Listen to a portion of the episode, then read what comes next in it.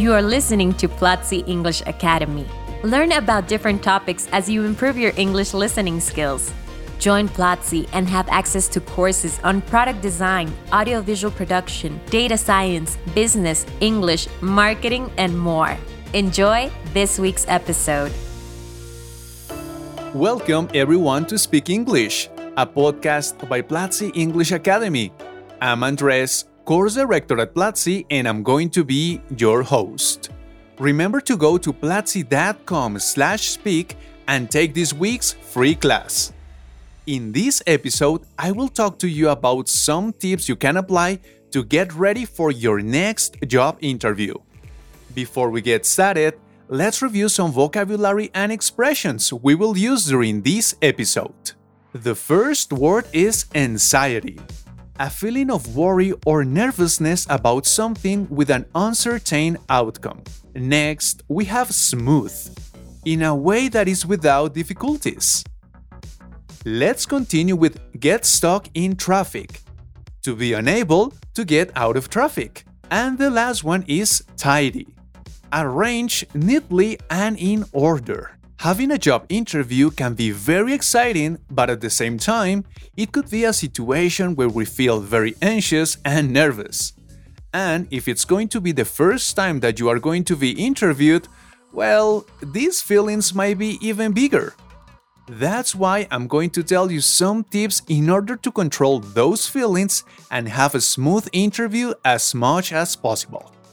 The first tip is punctuality.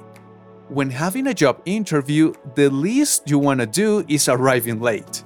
If you are having a job interview at 10 a.m., for example, you need to take into account the time that will take you to get to the place. If you need to take transportation, imagine the worst case scenario.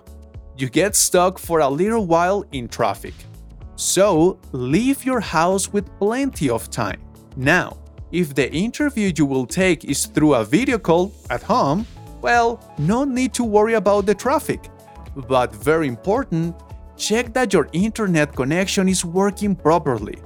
This situation actually leads me to the second tip internet connection, audio, and video quality. Nowadays, lots of interviews are happening online. As I mentioned before, making sure you have a good and stable internet connection is key. If you are using Wi Fi, try to be as close to the modem as you can be. Believe me, this will prevent you from being frozen in the middle of the interview.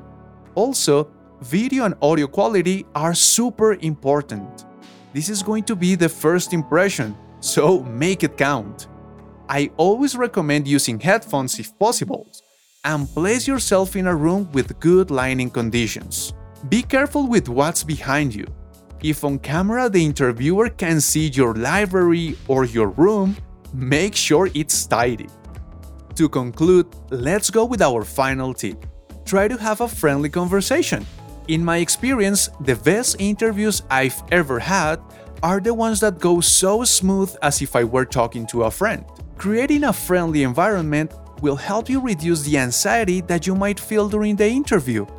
But I know this aspect will also depend on the person who is interviewing you. It's a 50 50 job to be done. So make sure your 50% is remarkable. These are some of the most important tips I apply during job interviews. I'm completely sure you know some other very useful tips as well, so let us know.